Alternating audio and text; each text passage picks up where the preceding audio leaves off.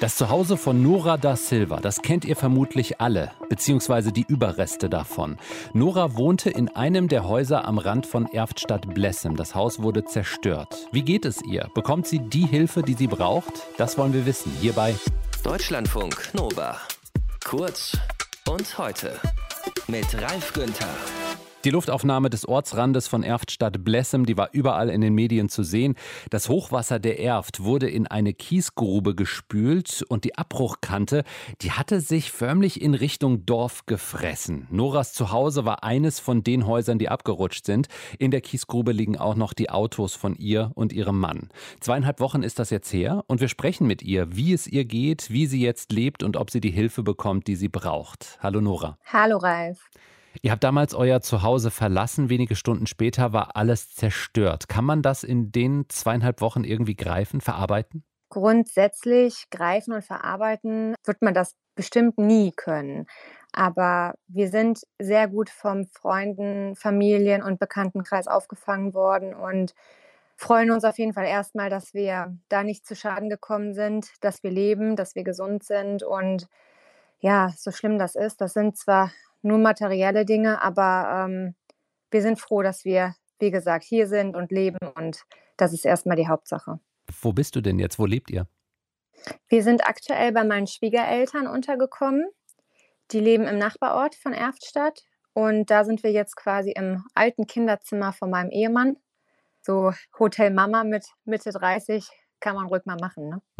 Gestern gab es ja auch eine Informationsveranstaltung der Stadt für euch Blessemer. Du bist da bewusst nicht hingegangen. Warum? Ja, die letzte Veranstaltung dazu, die kam letzte Woche Samstag, also vor gut einer Woche. Und wir waren also voller Hoffnung auf diese Veranstaltung, dass quasi wir, deren Zuhause halt nicht mehr existiert. Wir sind halt dahin gegangen, um quasi Informationen darüber zu kriegen, wie es weitergeht. Auf was für Hilfen können wir uns verlassen?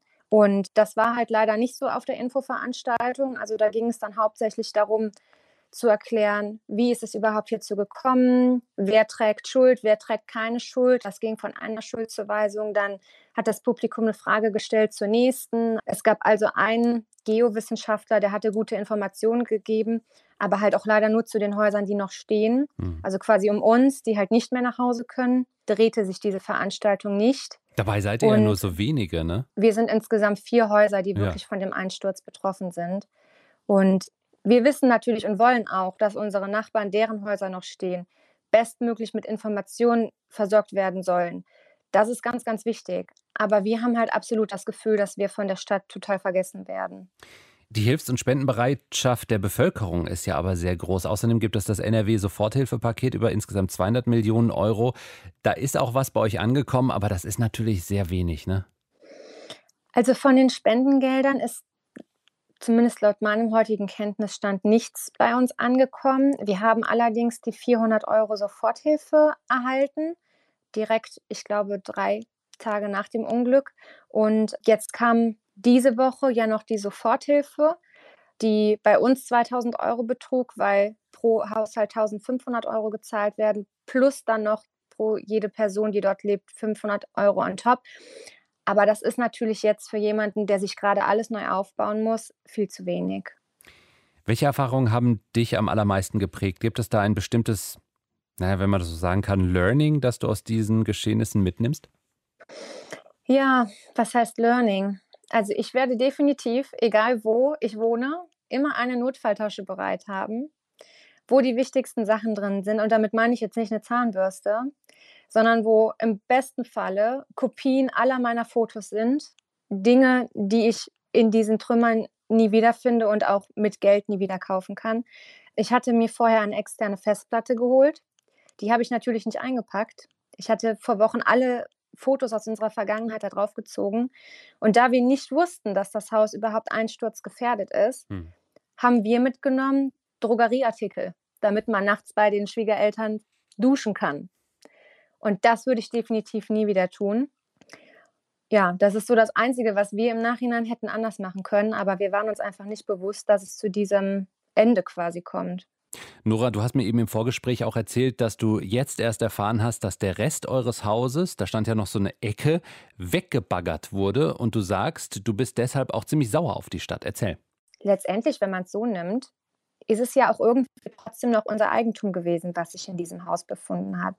Und wie gesagt, mir geht es nicht um Kleidung oder um Möbel.